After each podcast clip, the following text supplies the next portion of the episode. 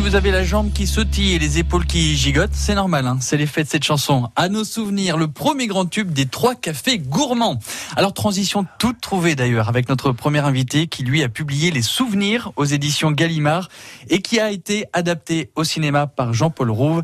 Bonjour David Fuenquinos. Bonjour, oui c'est un bon souvenir et puis euh, Jean-Paul Rouve sera ce soir au festival. En plus, voilà, en plus présenter une autre adaptation, celle de Fabrice Caro, Zai Zai Zai. Oui, Ça va être très drôle, je exactement. Mais bon, concernant la vôtre d'adaptation, je dois le dire dès le début, c'est une pépite. Moi, Ah, j'ai été très chanceux sur les souvenirs, c'est vrai. Euh, En plus, Jean-Paul m'a dit tout de suite euh, pour la grand-mère, parce que c'est l'histoire de grand-mère qui fait une fugue. J'ai pensé ça. à Annie Cordy. Au début, j'ai trouvé ça un peu particulier. Elle est et quel formidable. bon choix, elle Ah est ouais, incroyable. Ah ouais. Et puis au-delà de ça, c'est une personne vraiment, j'ai adoré rencontrer cette femme. Puis la relation entre la grand-mère, le petit-fils, enfin, c'est vraiment, vraiment attendrissant. Ah bah, merci beaucoup, ça me fait Ah, plaisir. ouais. Vraiment une pépite. Ça, c'est une chance euh, pour un auteur d'être adapté euh, comme ça. ça. si bien. J'ai eu ça une deuxième fois avec le Mystère Henri Pic, euh, avec Ami Cotin et Fabrice Lucchini. Là, j'avais pas du tout participé à l'écriture du scénario, et c'est un bonheur parce que parfois ça peut être le contraire aussi. Alors, vous, vous êtes un membre euh, du jury, donc du festival Ciné-Roman, qui est donc l'adaptation d'œuvres littéraires sur grand écran. Je pense que vous êtes ultra légitime, euh, vous, par rapport à d'autres romanciers, euh, puisque donc vous en êtes à quatre adaptations euh, maintenant euh, au cinéma. On va, on va en parler. Est-ce que c'est un festival que vous connaissiez? Oui, j'étais déjà venu faire justement une rencontre il y a deux ans avec Jean-Paul Rouve sur les adaptations. Et là, euh, quel bonheur et quel privilège d'être dans le jury cette année. Effectivement, pour moi, le cinéma et le, et le roman, voilà, c'est, je suis en terre promise. C'est tout ce que j'aime, euh, évidemment. En plus, euh, ça permet de, de, de, de comparer entre les livres, entre les films. Et puis, bon, la plupart des producteurs sont toujours à la recherche de bonnes idées Mhm. et ils vont puiser ça dans les romans. Et tant mieux. Oui, c'est sûr, c'est sûr. Et que- quel est le, quel est le rapport que vous aviez avec le, le cinéma avant d'être adapté? Alors j'avais fait un premier court métrage qu'on peut éviter de voir, hein, mais c'était une histoire, c'était une histoire de pied euh, voilà, que j'avais réalisé en 2005 avec mon frère. Oui. Donc c'est vrai que parallèlement, au-delà des adaptations, je mène aussi une carrière de réalisateur. Donc le cinéma, c'est vraiment mon autre passion. Avec Stéphane, on a fait trois films. On a fait La Délicatesse, qui était adapté de mon roman. Jalouse, Mhm. avec Karine Viard, et plus récemment Les, Les Fantasmes. Fantasmes. Ouais, Ouais, effectivement. Donc voilà, moi, pour moi, faire des allers-retours entre les deux, c'est magnifique, et pouvoir les relier encore mieux. Alors à quel moment l'auteur décide de passer derrière la caméra et de réaliser une adaptation de livre? La délicatesse que vous sortez en roman et d'un seul coup vous euh, décidez de l'adapter au cinéma. Pourquoi? Bah parce qu'on était déjà, dans, on, on avait fait un court métrage, on cherchait un sujet de film, et c'est mon frère quand il a lu la délicatesse, il m'a dit mais arrêtons de chercher, c'est exactement ça qu'on doit faire.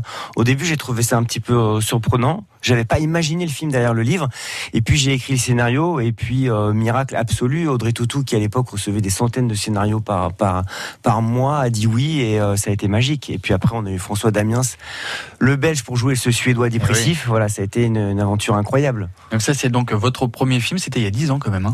Oui, 2011. je sais. Ouais, ouais, c'était une belle, une belle époque. Ouais. Non, c'est chouette, époque, chouette.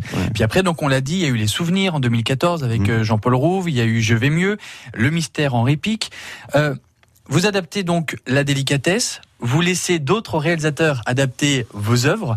Euh, pourquoi ne pas avoir la main mise sur vos adaptations et laisser les autres le Alors faire après la délicatesse, on s'est tout de suite dit que ça serait la dernière parce qu'on veut on veut vraiment dissocier notre euh, notre carrière entre guillemets de réalisateur et celle que j'ai en tant qu'auteur. Mhm. J'ai pas envie de faire à chaque fois le livre, puis le film, puis après les t-shirts. Voilà, en général, à part la délicatesse où j'avais vraiment envie de rester dans cette histoire et de rester avec ces personnages. Pour moi, quand un roman euh, est, est fini, euh, j'ai envie de passer à autre chose. Et puis après, je suis pas du tout un psychopathe de mes livres, c'est-à-dire que euh, si le réalisateur qui veut faire le film a envie que je travaille dessus, avec plaisir. Et sinon, bah, comme c'était le cas avec Rémi Besançon quand il a fait le Mystère en réplique, Mhm. il m'a dit j'ai envie de l'écrire moi. Et euh, pas de problème. Voilà, quand j'ai confiance en réalisateur, c'est même c'est même une chance de ne pas collaborer sur le film. Mais comment faut-il vous séduire pour adapter vos œuvres? Beaucoup Parce que- d'argent. Euh, non. très honnêtement. Non, mais alors- parce que non, vous alors, plus sérieusement, c'est vraiment la proposition artistique. Rémi Besançon, par exemple, il avait fait le premier jour du reste de, de, de ma vie, qui est un de mes films préférés. Mhm. Il me dit, je vais réécrire euh, l'histoire différemment. On va essayer de convaincre Fabrice Lucchini.